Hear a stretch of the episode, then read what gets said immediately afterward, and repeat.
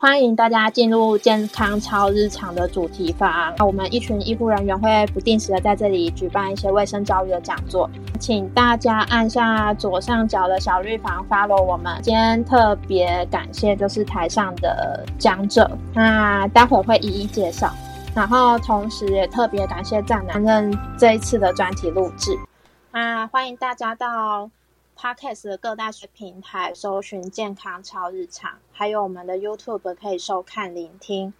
那今天对于就是听众问答的部分啊，我们以小飞机的方式，欢迎大家就是用小飞机的功能，把你的问题写给 Sarah 莎拉，她会为大家做服务。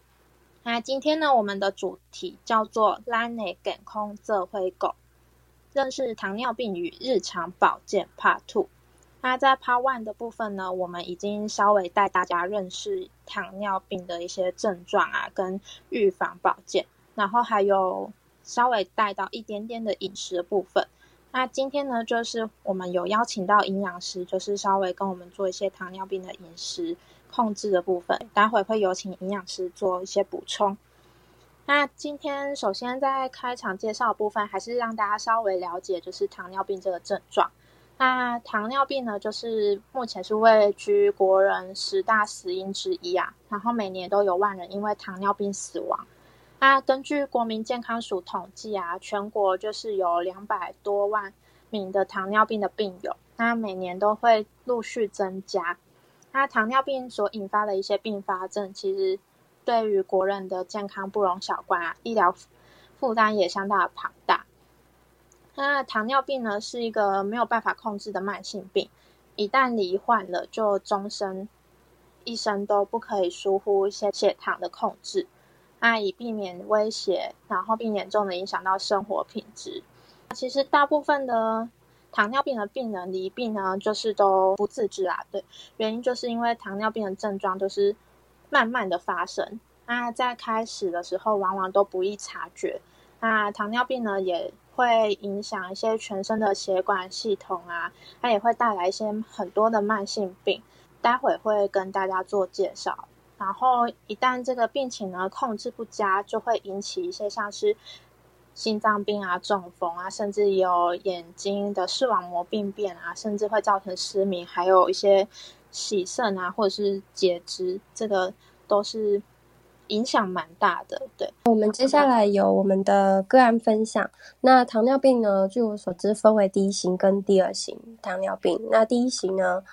呃，是因为负责胰岛素的这个胰岛细胞啊，被免疫系统或是其他的原因破坏，导致我们身体先天缺乏这个胰岛素，所以必须长期注射胰岛素来维持身体的这个糖分代谢，避免酮酸中毒。有可能在小朋友。就会发生，有可能发生在成年人身上。那第二型的话是最常见的形态。呃，台湾呃以糖尿病来说，也是以第二型为最多的人口。那通常是因为身体的一些状况，像是肥胖，而导致我们身体是有分泌胰岛素，但是胰岛素却无法发挥作用，所以导致身体处在高血糖的状态。我们现在先邀请呃一位第二型。患者来分享，那是我们的 Patrick。Hello，Patrick，你好。嗨，呃，大家好，我是 Patrick。嗯，呃，你是第二型的糖尿病患者吗？没错。嗯，那你可以跟我们介绍一下你的发病的经过跟你的控制情形吗？可以。那我先简单说一下，就是我大概是三十五岁发病。然后，呃，然后因为那时候还蛮年轻嘛，蛮意外，所以刚开始，我觉得刚开始因为，呃，就是大家都说那个保险保单的保障的问题，所以刚开始会用比较低调或用中医的方式去处理它跟面对它。但是我觉得那个，呃，我觉得大概前面的三五年，我觉得效果都，我觉得都好像，呃，就是我觉得是交给有点交给医生，那自己的掌握情况没有那么了了解，那。后来以后，大概我觉得大概过了三年五年开始以后，我就开始自己去研究，然后去参一些糖尿病的一些书籍，然后我就开始把这个主控权拿回来到自己的身上。那最早我就是先，呃，我记得我有点忘记，但我记得我最早应该就是先日行万步，就是因为大家说运动很好嘛，所以我我的因为我自己的工作跟我的状态，我我可以让我自己每天都可以走到一万步，然后这一两年的情况，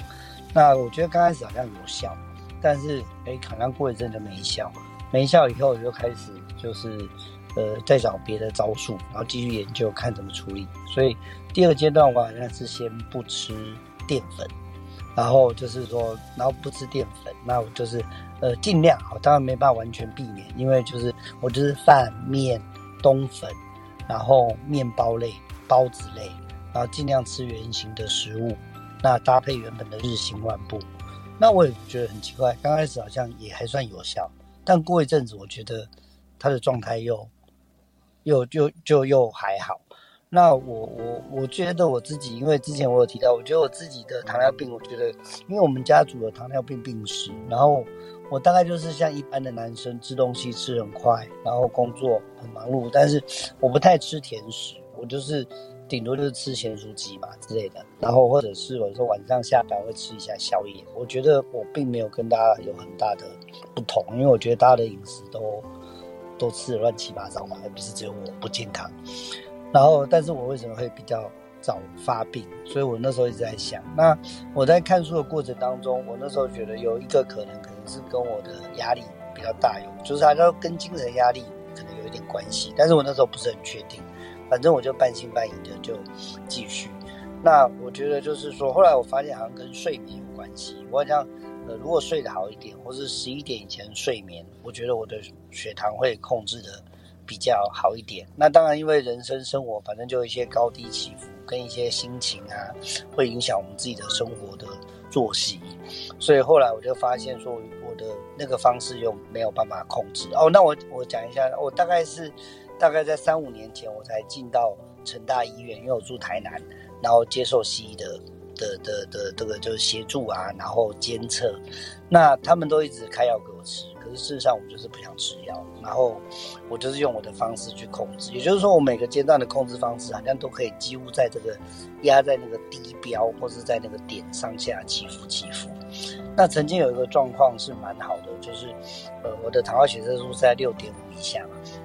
然后所以我的医生都跟我讲说，哎，你现在控制的情况，在不吃药的情况下，我可以说你是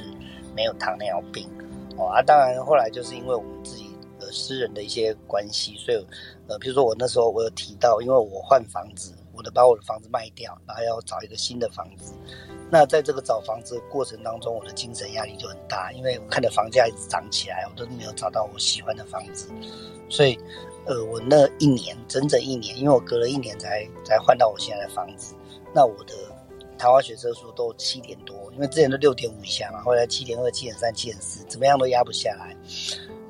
然后后来我记得有一个印象，就是我一签约了，然后我的那一次的糖化血色素就降下来，所以我就觉得说糖尿病是一个综合有很多的影响，但是可能以我的案例来讲，我的那个精神状况，呃，我觉得我的压力会会影响我。那然后后来我就发现，好像日行万步太慢了，好像血糖降不下来，那不好。那我就再继续研究，那我就发现好像。快走比较有效，那我自己有试过，一开始都是在公园嘛，快走。可是后来我就觉得这个方式其实执行起来有一点点麻烦，有点我觉得没那么好执行啊，因为你要找时间运动嘛，有时候累得要死，心态心境有关系。那后来我觉得快走有用以后，我就那个我就买一台跑步机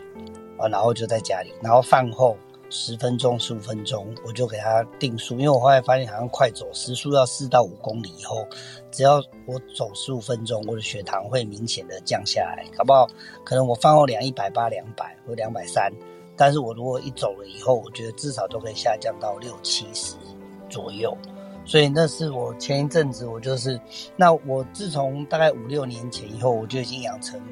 不就是主餐不太依赖淀粉的习惯。那有的时候可能。很干的时候，我才会吃一点东西这样子。那大概好像在半年前，我几乎快要连炸的我也不吃了，因为我发现外面的油可能真的没那么好，尤其是油炸的东西。那我就是平常我能散，我就尽量的的散。那搭配快走，我觉得其实是效果还蛮好的。然后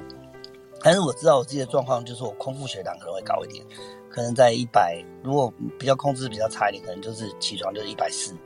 那再差一点一百五，那好一点可能就一百二、一百三这样子。那呃，我到最近就是我我我又用了一个新招，就是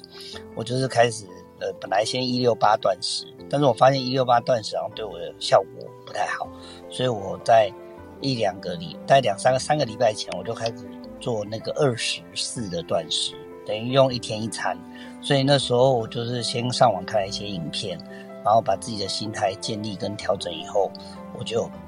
呃，了试着做，其实我那时候也是有点无心插柳，说试试看，因为我也怕会失败。但是突然间就一天成功，两天、三天，那大概到两个礼拜。那呃，最近这一个礼拜，我就把它回复到类似一六八。然后我想，然后我觉得那个状况是有慢慢的往上，就是回回升，比之前那个二十四当然有比较回来一点，但是基本上这个数字都是还在可以接受的。那以上大概是我这样的状况。嗯，是。那我想问一下，Patrick，你们家有糖尿病的家族史？有有有，全家都有，就是爸爸那边、妈妈那边都有。嗯嗯，所以呃，你在你发现的时候，其实是蛮蛮容易知道，就是哎，可能跟家人一样有这方面的问题，对不对？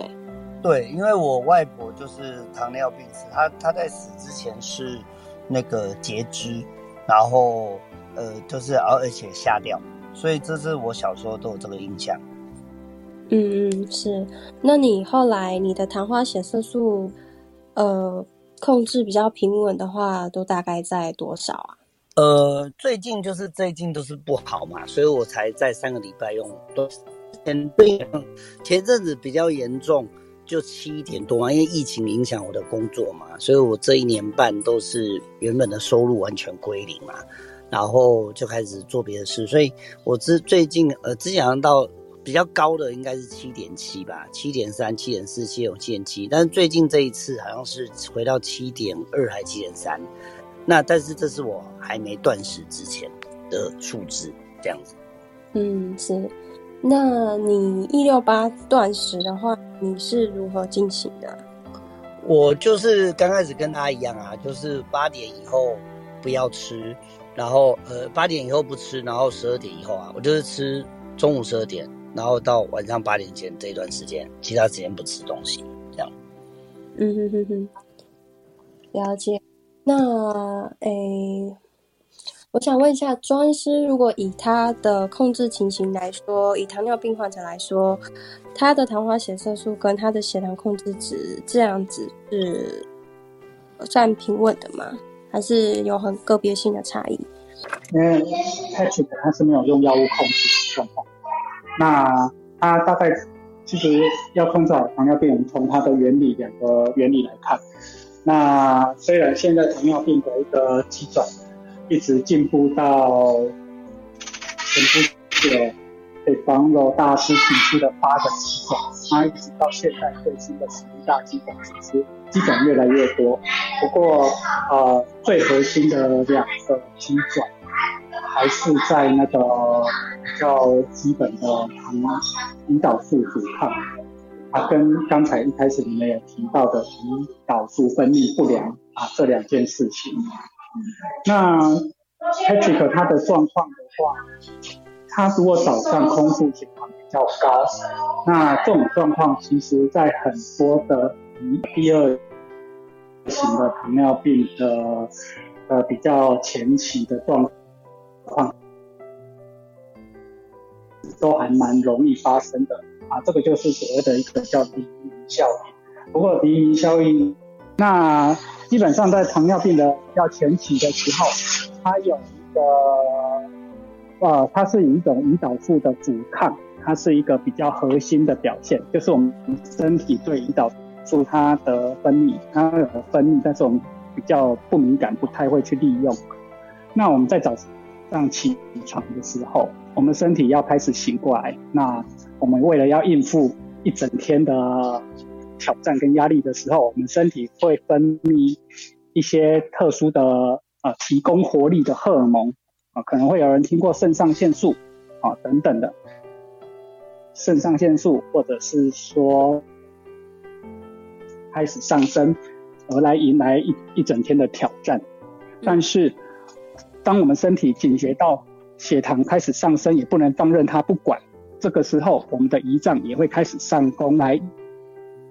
压抑这个血糖上升的状况。可是啊，我们身体这个时候，因为对胰岛素的分泌，它的感觉感受会比较钝化，所以我们身体一方面让血糖上升了，那平衡机制胰岛素也出来了，要让它平衡。但是这个时候出现一个问题，就是我们身体感受不到胰岛素出来压抑血糖，这个时候就会产生只有上升没有压抑，而在醒过来之后，血糖。发现一个比较高的状况，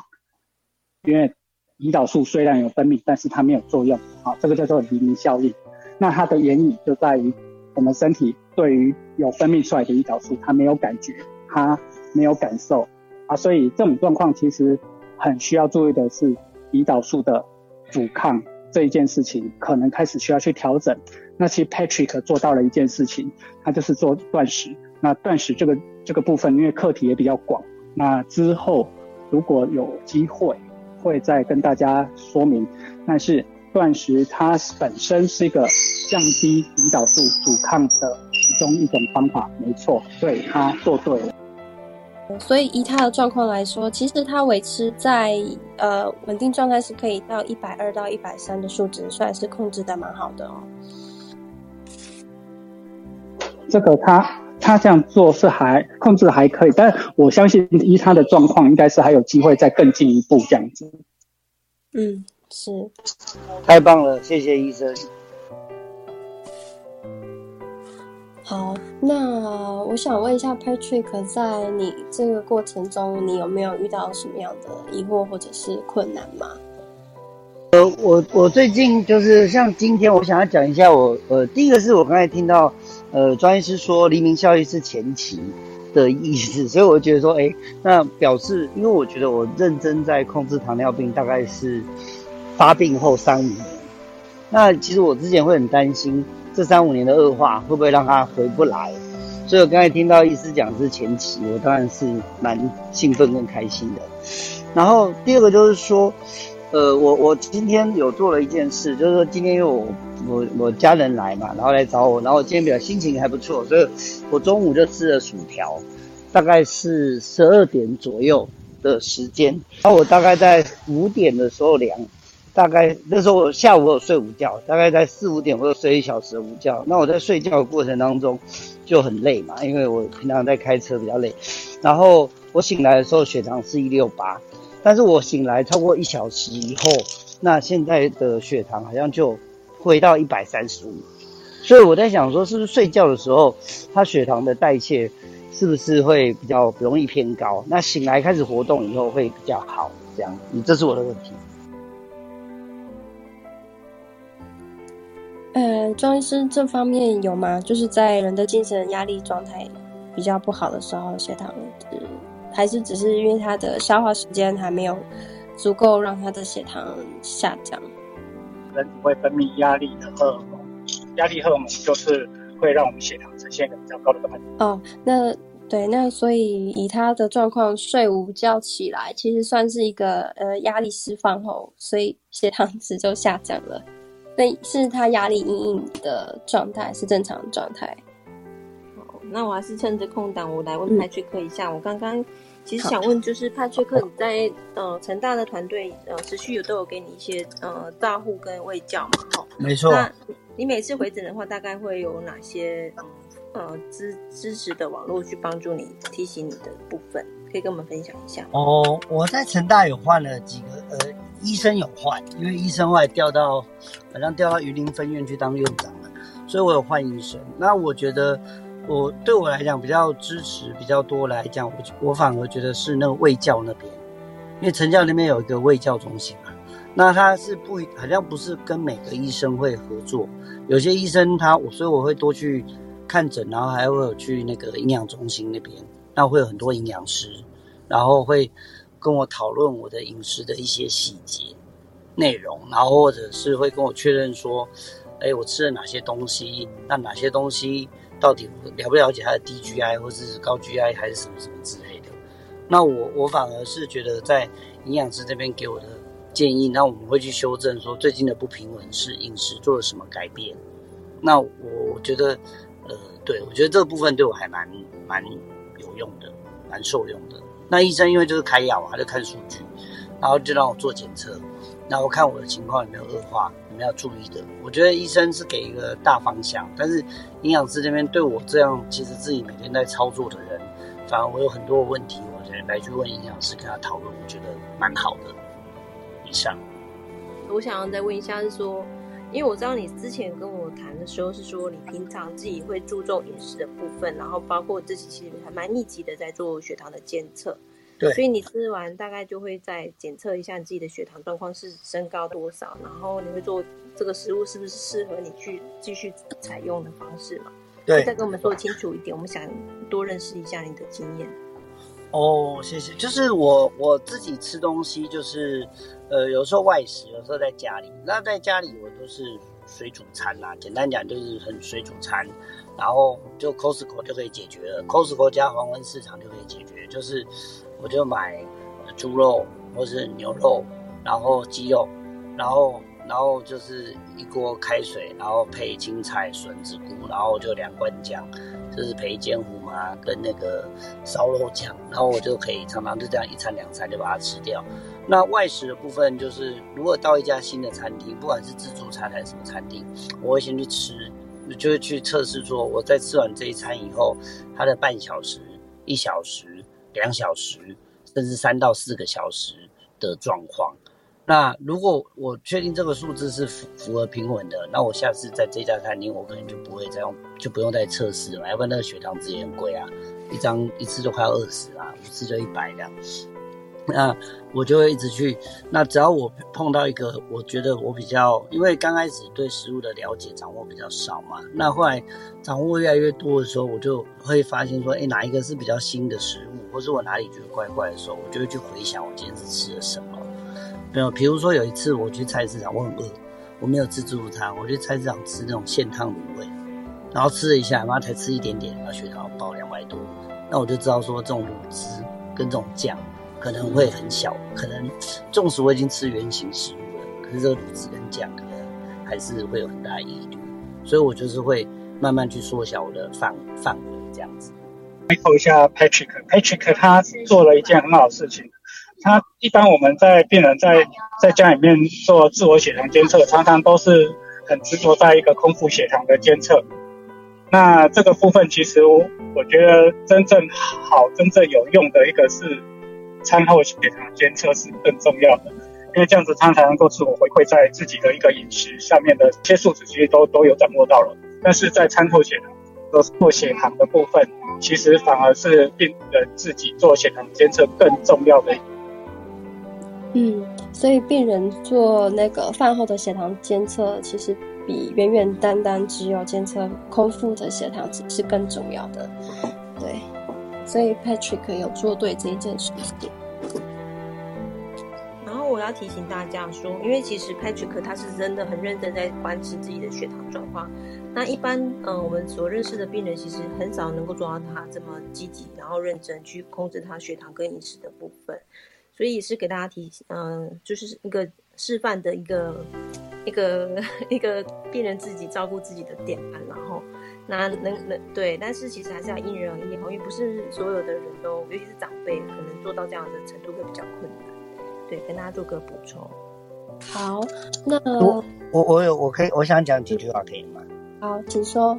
就是我谢谢大家，然后就是给我这个机会，然后我也想要跟大家分享，因为我觉得我自己在这个过程，因为我糖我虽然现在四十五岁了，但我糖尿病已经发病十年。那我觉得我前三五年真的是有点半放弃状态。那我觉得我后面会可以控制的比较好。我觉得，我觉得比较重要一点是，我发现我做的事情是有用的，然后它会变得越来越好。我觉得有一点跟信心跟信念有关系。那呃，我觉得就是说，你看前面我们常常都很多病都说什么啊，癌症一期两期没注意，然后事发生的时候就末期了，就来不及了。可是我觉得，在我的经验里，好像我前面三五年的荒废，并没有让事情变得太糟。所以我觉得，我觉得有时候我们自己面对这个病，其实要有一个信心。然后我觉得要找到一个方式。其实我刚开始也觉得好累哦，干嘛要问运动？运动到底有什么好玩？我其实从运动当中并没有什么乐趣。可是我我后来可以发现说，哎，当我做了 A，它就会改变一些状况；做了 B，它会再改变；做了 C，它会再改变。我觉得有用，我就会有信心，那我才会觉得想去继续去努力跟奋斗这些事情。所以，我我觉得有些时候，我不知道其他的病人是不是 信心啊。我觉得你就是觉得说，那我觉得把这个主动权拿回来，这样，然后可能我会想要跟大家分享一些方式，就是说，哎，做做看，搞不好你一做，你发现有效了，你就会积极起来。我讲完了，以上。接下来 Patrick 的分享。对，信心是很重要的。那我们每个人在生活当中都是呃处在有不同各种压力之下的状况。那呃，我们请李医师可以跟我们分享一下压力跟我们血糖状况的的关联吗？好，大家好哈。那其实刚才呃 Patrick 有大概提到一些，他如果遇到压力的时候，他可能会有一些血糖比较不稳定的情况。这个部分我来帮大家做一个说明一下哈，因为我们大家都知道说，我们身体如果说呃在遭遇到一些压力的时候，我们会产生很多的一些荷尔蒙的分泌。大家想象一下，如果今天我们遇到一个紧急危难的状况，我们当时一定会全神贯注，而且我们必须身体要应付很多突发的状况。这时候我们就处在一个要随时打斗或是逃跑。所谓的 fight or flight 啊，不管不不是打就是逃这样子的状况，所以我们身体一定会需要很多的能量，所以我们身体会产生一些所谓的压力荷尔蒙，但是当中就比较常见就是讲我们讲可体松 cortisol，还有这个肾上腺素 epinephrine，这些呃压力荷尔蒙其实都会使得我们的血糖暂时性的上升，来让我们的细胞有足够的葡萄糖可以来运用，来发挥在临时需要的大量的一个活动。那不过，当压力的状况解除之后呢，我们的这些像可体松、肾上腺素，它的分泌也会随之的减少，那就会让我们的血糖哦逐渐的恢复哦，就没有一个压力荷尔蒙使得我们的血糖持续的上升。但如果说今天一个人他是处在一个长期慢性的压力，比如说像身心疾患、哦焦虑疾患、忧郁症的患者，他长期处在一个压力性的荷尔蒙比较偏高的状况之下。他的体内的血糖就会受到多一个因素的干扰，哦，所以说如果说在这个胰脏功能，哦，或者我们讲胰岛细胞的功能，它比较还算好的一个患者状况，比如说像 Patrick，他还是算在一个糖尿病前期，哦的一个状况之下的话呢，他的胰脏功能比较好。的时候，就可以在这个压力荷尔蒙比较减少的情况之下，又能够把血糖给调整回来。但如果说已经到达糖尿正式的糖尿病，或者说比较后期的患者的时候呢，他这个调控的机制可能就更不好，所以说他的这个血糖值呢就会更加的不稳定。所以这也是我们常看到很多糖尿病的患者，他其实在出现一些并发症。特别是一些跟情绪、哦压力相关的一些疾患的并发症的时候呢，它容易因为情绪的波动而导致血糖更加的不稳定，控制更加的不好。所以我们也常常跟我们的糖尿病的病患，或者是说身心科疾患的患者，常常提到，就是说，如果你今天同时有糖尿病以及呃精神科、身心科相关的疾患的话呢，必须要两者同时好好的积极治疗，才可以两个都同时治疗的好，否则的话。只着重其中之一，有时候可能会比较容易两头落空。好，以上帮大家做一个补充，谢谢。谢谢李医师的分享。那我想这个部分也是在于早期发现、早期治疗，然后在发现之前，我们的生活习惯的养成，平时面对压力的应应，呃，如何去调试，还有饮食状况都是很重要的。他有提到是说，他他觉得他初期的时候，糖尿病控制并没有很。抓到他的诀窍跟信心，那其实，呃，我想应该是也有营营养师跟医呃护理师的团队持续在跟他支持跟喂教，他慢慢的有抓到自己的那个控制的一些呃重点的事项。那大家其实真的有糖尿病的包裹方案的呃照顾是，我觉得是个很好的方式。那如果家里有人有罹患糖尿病，也真的不需要太过惊慌。现在的那个糖尿病的照护网络都还蛮成熟，很稳定。那如果你真的不喜欢这个模式，你可以再换个另外一家，或是考虑换个医师的方式去调整自己最能够接受的照顾的方式，然后找到自己的一个照顾的很适合你的方式啦。因为哦，真的，其实这个病是需要长期去去适应它，然后要试着跟它长期共存。那你当当中有挫折的话，其实也不需要太过挫折啦，其实都有很多调整的空间。那就给大家做个补充，对。好，谢谢沙护理师的补充哦。那以上是我们第二型呃第二型糖尿病的一个分享。那我们还有第一型的糖尿病。呃，我们有请柳丁来跟我们分享一下。大家好，第一型可能呃比较少人会遇到吧，然后不过，然后我自己会觉得我没有那么典型，不过来稍微讲一下我发病的时间，大概在高三，我十七岁的时候。那其实以前小时候多少就觉得有点，就是以前课本上讲说吃多喝多尿多，我那时候自觉我的食量没有很大，可是我才会觉得说，哎，我好像我的。喝水的量跟比跟上厕所的量比一般人还要高，然后以前小时候，哦，我小时候看医生，通常我都我们都会先看中医，然后中医好像那时候也没有特别说什么，然后反正也就一直这样，然后到高三的时候，我有一个就是某一个时间开始，那时候身体开始觉得就是头晕不舒服，那时候也就反正也就看看中医，然后也就没有特别的得到改善。然后就大概叫不舒服了大概一个月的时间，然后到最后甚至知道我发病的那一个礼拜，我那时候喉咙长疱疹，所以其实吃不下东西，就是很不舒服。那时候有去挂了一次急诊，那时候急诊医师有问我说：“哎，你有家族的糖尿病病史啊？”我回想一下，嗯，没有。事后去问了，其实也真的没有。我们能够追溯到的，我爸爸、我妈妈那边也都没有糖尿病的病史，所以那时候也就很排，很自然就被排除了这个情况。然后就开了那是什么？肠胃的药也就没有改善，然后等到后来，就是我的情况真真的是越来越糟糕，就是身体就是就是我那时候就是瘦到还蛮夸张，在家里请假休息的那一个礼拜，我就已经就是吃不太下，然后身体狂瘦。但在我还没有请假还，在学校那时候，我可以每一节下课都会上厕所，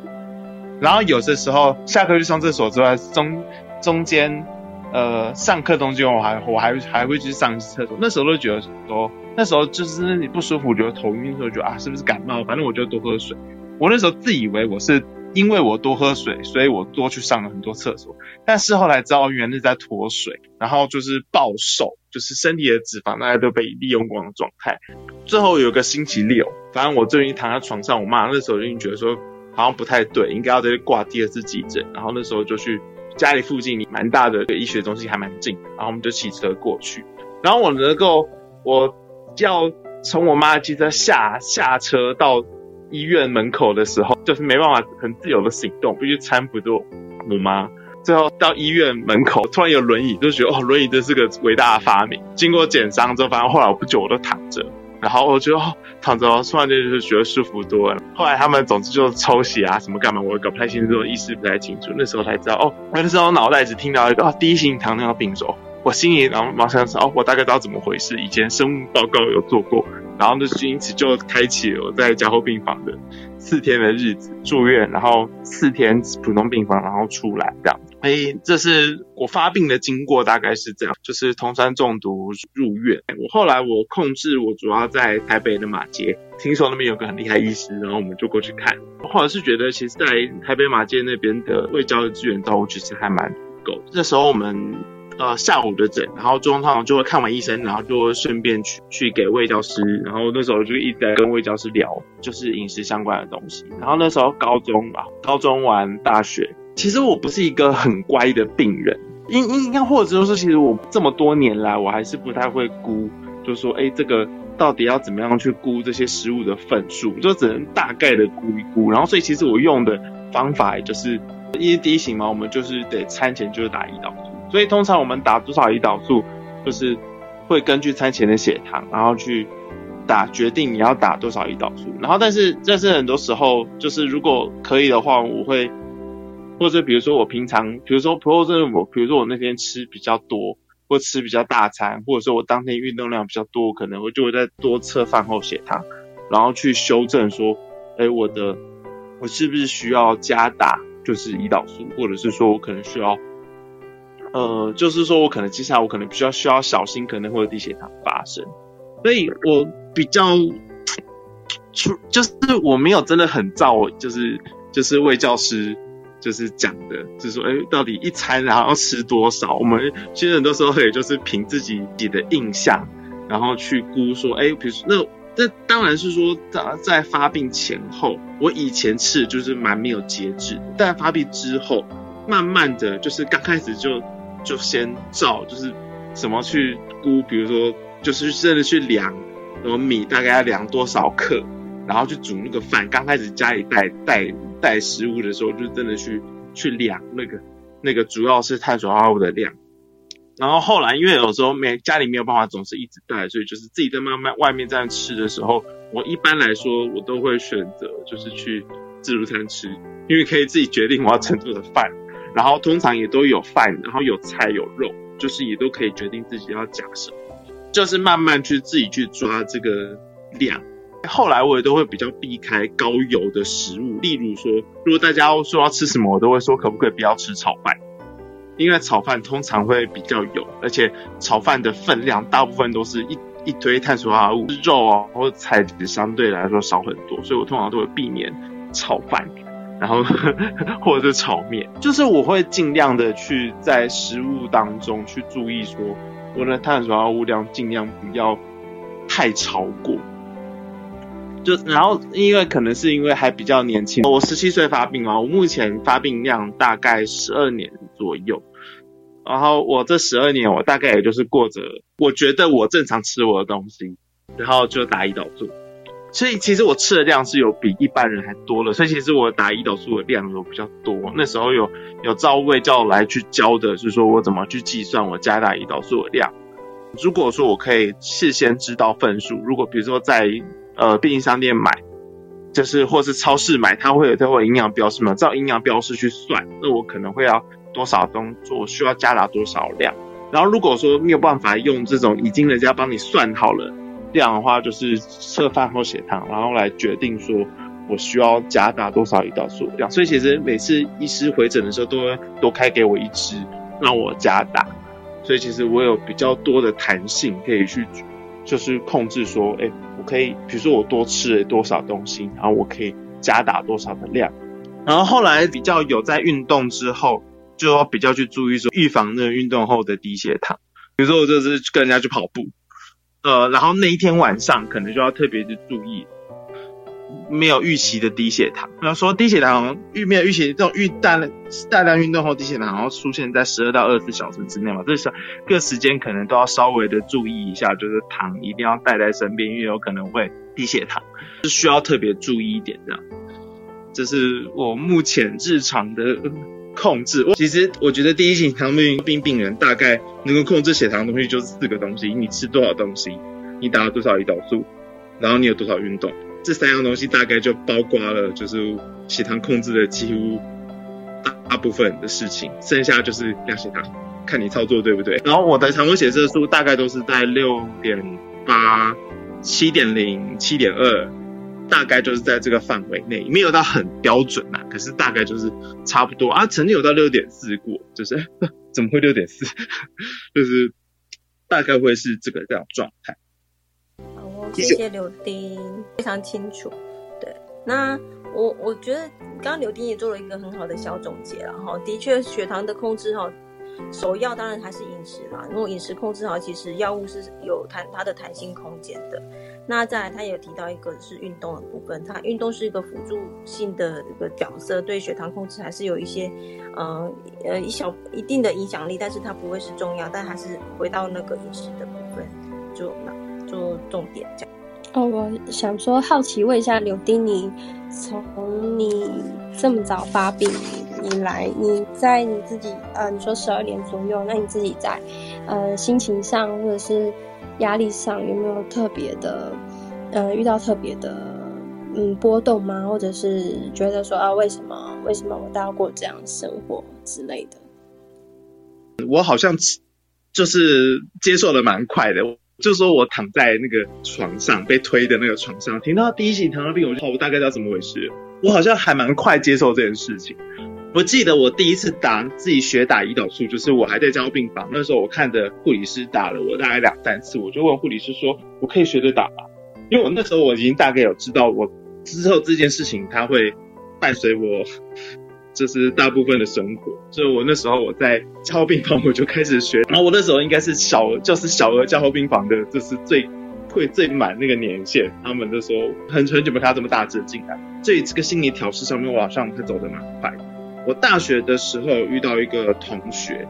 我之前都不知道他是病友，直到我们去野外实习的时候，他看到我在看到他在打胰岛，诶，他看到我在打胰岛素，他就有点吓到，然后我也有点吓到，才知道说原来他都是一直生病。我后来才知道说，哦，原来我是一个接受自己病况还蛮快的一个一个病人，不是所有的病人都像我一样这么的顺利。